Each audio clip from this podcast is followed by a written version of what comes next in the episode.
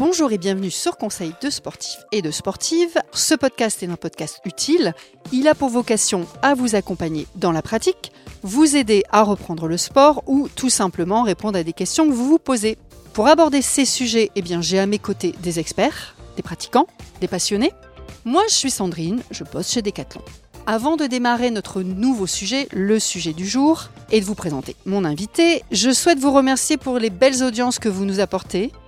Pour info, la chaîne a fêté ses une année, enfin c'est un an. Je viens de créer une adresse mail propre au podcast sur laquelle nous pourrons échanger, alors ce qui vous plaît, ce qui vous plaît moins, les sujets que nous pourrons traiter ensemble par exemple. Alors voici l'adresse que je vous remettrai dans le descriptif de- du podcast. podcast.decathlon at gmail.com et tout ça en minuscule. podcast.decathlon at gmail.com. Aujourd'hui, je reçois Marie-Hélène. Marie-Hélène Mine. On parle de quoi? Eh bien, on va parler de l'impact qu'a le sport sur notre santé mentale, notre esprit. Alors pour moi, c'est un vaste sujet. C'est un sujet important, alors surtout en cette période, assez complexe. Alors voilà, maintenant je vais me taire et je vais laisser Marie-Hélène se présenter. Bonjour Marie-Hélène. Bonjour Sandrine. Euh, bah écoutez, oui, je me présente, Marie-Hélène Mine, je suis médecin psychiatre euh, en libéral, en cabinet, mais aussi à l'hôpital, euh, où je suis responsable d'un hôpital de jour, plus exactement d'un centre de réhabilitation de jour. Euh, tes patients, ce sont des hommes, des femmes? Alors, ce sont des patients adultes, Ouais. euh, évidemment des hommes, des femmes, voilà. Euh, donc qui ont besoin de qui ont besoin d'être accompagnés euh, après une, une prise en charge euh, plus ou moins importante euh, en hôpital ou euh, dans un centre médico-psychologique, euh, voilà, qui ont besoin d'être accompagnés au long cours. Tu vis près de Paris, je pense? Alors oui, oui, j'habite à Versailles, je consulte à Guyancourt, qui est juste à côté de Versailles, et j'exerce au centre hospitalier de plaisir. Ok, merci pour la présentation. On parle souvent des bienfaits, des effets bénéfiques du sport sur le corps. Aujourd'hui, on est là pour parler de la santé mentale et des bénéfices sur l'esprit. Euh, J'ai l'impression qu'en ce moment, voilà, au vu du contexte sanitaire, c'est encore plus important. Est-ce que euh, tu peux donc m'expliquer effectivement ce qu'impacte le sport sur la santé mentale? Mettre un petit peu une mise en contexte, euh, nous expliquer un petit peu tout ça. Oui, en effet, on en parle souvent pour la santé physique et on a bien raison. Euh, on en parle aussi de plus en plus pour la santé mentale, il est vrai, hein, puisque ce sont des choses qui se pratiquent de plus en plus dans les cliniques, dans les hôpitaux de jour aussi, hein, puisque nous avons par exemple dans le centre de réhabilitation de jour où je travaille, on a des activités euh, thérapeutiques euh, basées sur le sport. Euh, donc plutôt collectif, mais parfois aussi euh, plutôt individuel. Donc du côté de la psychiatrie en tout cas, euh, de la pratique psychiatrique, en tout cas c'est un sujet qui prend de plus en plus d'importance. Hein. La, prise de conscience est, est de plus en plus euh, nette de ce point de vue-là. Alors les bénéfices euh, pour la santé mentale du sport, en fait, ils sont un petit peu à cheval avec euh, ceux pour la santé physique, puisque à la base, ben, quand on fait un effort physique même assez modéré, ne serait-ce que pendant par exemple une vingtaine de minutes, donc ça peut être un petit footing léger, ça peut être euh, euh, faire 20 minutes de vélo, 20 minutes de nage, enfin ce qu'on voudra, voilà, sans trop s'essouffler. En fait, on s'aperçoit que, bah oui, ça fait du bien au corps, c'est-à-dire par exemple, ça, ça permet quand même que la circulation sanguine soit bien meilleure et donc qu'elle soit bien meilleure aussi au niveau du cerveau. Ça permet aussi une espèce de jeu de contraction-relaxation qui fait intervenir. euh, Qu'est-ce que tu entends par euh, contra- contraction, relaxation? Bah, dans l'effort physique, en fait, on fait on fait quand même de gros efforts de, de contraction et euh, en même temps euh, des, des efforts de, de relaxation, d'étirement. Donc ce jeu, je dirais, de, de, de va-et-vient. entre les deux euh, efforts voilà, euh, stimule euh, des systèmes euh, nerveux. euh, alors peut-être ça va paraître un petit peu barbare ou connu pour certains. Stimule un petit peu l'alternance entre euh, le système sympathique et parasympathique. Ah, là j'ai besoin d'explications là. Donne-moi un peu plus de détails. Bah, le, le système sympathique, en fait, sont des systèmes nerveux qui sont très archaïques, hein, qui remontent vraiment aux origines et qui nous ont aidés en fait à survivre en tant qu'espèce. Et donc, en fait, quand on était, bah, quand on était confronté aux animaux, il fallait, euh, fallait, se, fallait survivre. Donc, on avait un système sympathique qui nous permettait euh, de nous défendre ou de prendre la fuite à toute vitesse, et puis un système parasympathique qui nous permettait de nous relaxer, de nous poser, bref, de nous reposer. Très Voilà. Et donc, quand on fait ces efforts, on, stimule ces, ces systèmes-là qui ont un effet un peu sur tout le corps. Donc, ça, ça, ça permet d'obtenir, après l'effort, une relaxation plus profonde. Voilà. Et en même temps, ça permet de retrouver plus d'énergie sur le plan général. Voilà. Donc, il y a cet effet de, il y a cet effet de meilleure oxygénation du cerveau parce que la circulation est meilleure. Il y a cet effet de relaxation et d'énergisation à travers les systèmes sympathiques et parasympathiques. Et puis, il y a bien sûr, on en a déjà, ça a été pas mal médiatisé déjà, il y a la production d'endorphines au niveau euh, cérébral, donc qui sont en fait des hormones qu'on produit euh, qu'on produit nous-mêmes, euh, faites maison si j'ose dire, et qui ont des effets quasi, euh, enfin qui ont des effets presque magiques, je dirais, puisque elles sont relaxantes, euh, euphorisantes, et je crois même que voilà, on réfléchit même à des effets antidépresseurs. Ça, ce serait dès la première séance ou c'est aussi une espèce de gymnastique du corps qui va créer tous ces effets bénéfiques pour l'esprit Ou dès la première fois, pour tous, ça sera efficace? Dès la première séance, oui, et c'est d'ailleurs euh, c'est d'ailleurs l'intérêt, c'est qu'on peut tous faire l'expérience, qu'on est quand même beaucoup plus relaxé, euh, beaucoup mieux dans sa peau après une séance de après une séance de d'activité physique. Donc oui, on peut en faire l'expérience à l'échelle d'une séance. Après, évidemment, ces effets, si on s'en tient à une séance, évidemment, ils vont ils vont pas ils vont pas durer. Oui la régularité. En revanche, voilà, l'intérêt de la régularité pour le corps, c'est que ça va permettre de, ça, va permettre que ces effets soient plus permanents et plus structurants. Permanent, ça voudrait dire que même lorsque tu n'es pas en activité physique, peut-être que tu arriverais à avoir ces sensations? Absolument. Alors ces sensations, peut-être pas exactement ces sensations, surtout quand euh, vous avez un flash d'endorphine qui vous euphorise. Je ne dis pas que vous allez être sur un petit nuage euh, en permanence. En revanche, vous aurez certainement, à force de régularité, on peut certainement euh, acquérir une plus grande capacité à résister au stress. C'est surtout ça. Et on peut être étonné euh, de tolérer euh, beaucoup plus de choses qui rendaient très vite irritable ou qui vous saturaient très vite, parce que on a cette, on a, on retrouve un peu cette souplesse, euh, ce calme plus profond. Euh, donc oui, bien sûr, quand plus c'est régulier, plus ce sera, euh, plus ce sera fiable, plus ce sera permanent dans le sens où il y aura plus de capacité à résister au stress. C'est surtout dans ce sens-là. Alors Marie-Hélène, tout à l'heure, tu m'as parlé de régularité, de d'effets structurants, je pense.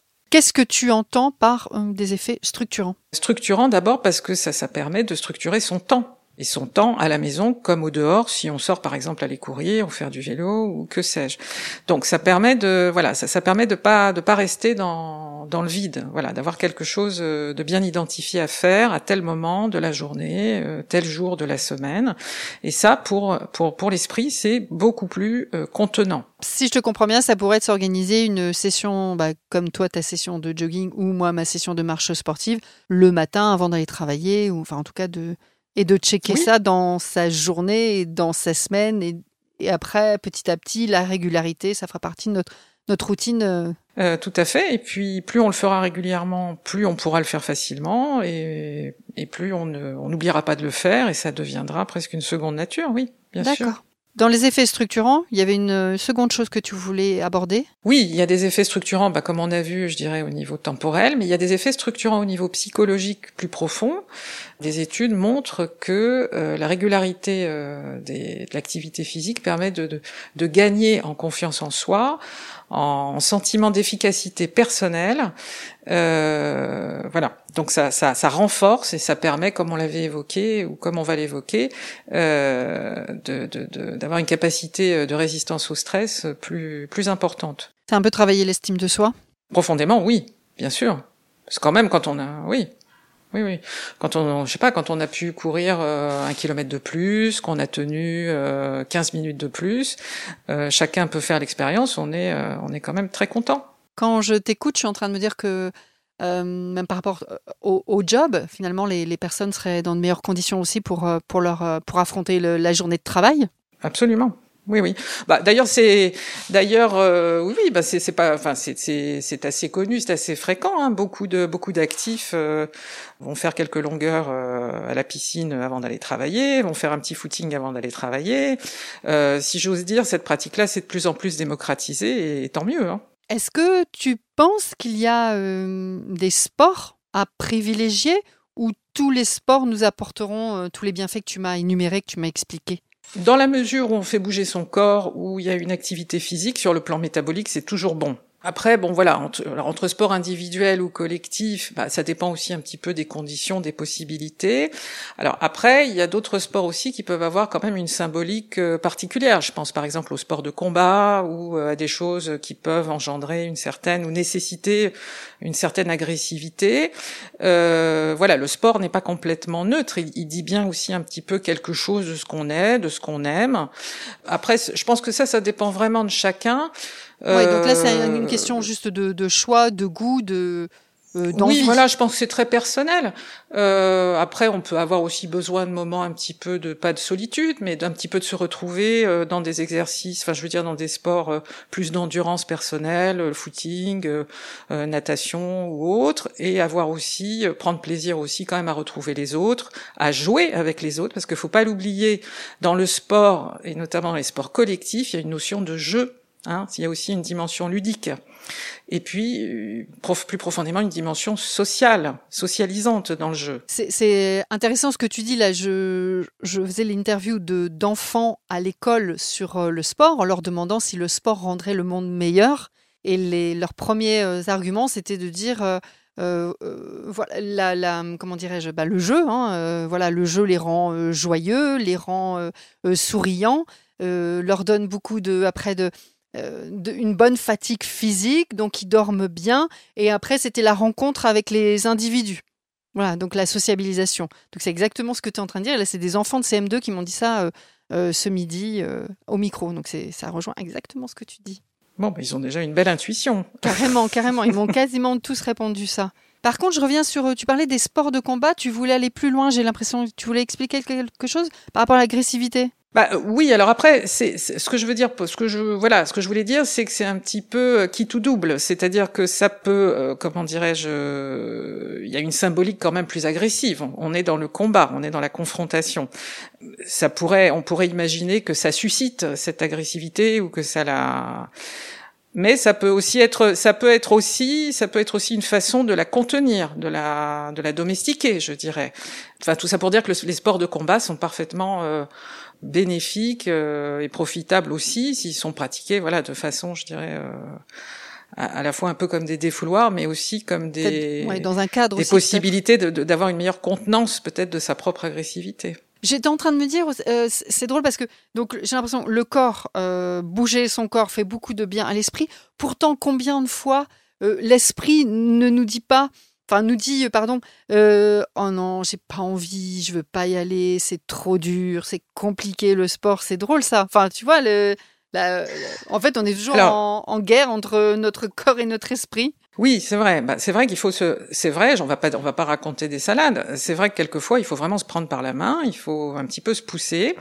Plus l'activité physique est régulière, plus c'est facile de s'y mettre. Ça, c'est certain. Après, peut-être pour convaincre les plus, les plus réticents, bah, je pense que ça vaut le coup de tenter l'expérience parce que, euh, effectivement, la production d'endorphine est quand même euh, très agréable. Donc en tout cas, euh, on est quand même bien récompensé du mal qu'on se donne. Eh bien, Marie-Hélène, je sais pas, tu voyais autre chose à nous donner comme, euh, comme information ou tu penses qu'on a fait le, le tour de la question? Oui, je pense qu'on a abordé pas mal de choses. Bon, comme je l'ai dit, voilà, hein, ça trouve, ça devient, en tout cas dans le monde de la psychiatrie, il y a une prise de conscience de plus en plus importante des bienfaits psychiques de l'exercice physique. Ça, c'est très clair. Écoute, merci Marie-Hélène. Je je te dis peut-être à bientôt pour un autre sujet, on sait jamais. Oui, à bientôt. À bientôt Marie-Hélène. Alors, si vous avez aimé ce podcast, eh bien n'hésitez pas à le partager à vos amis, votre famille ou sur vos réseaux. Sur Apple Podcast, vous pouvez aller nous mettre un commentaire sympathique, des étoiles, 5, pourquoi pas. La semaine prochaine, je retrouve César. Je vous laisse là, je vous souhaite de belles écoutes. À bientôt.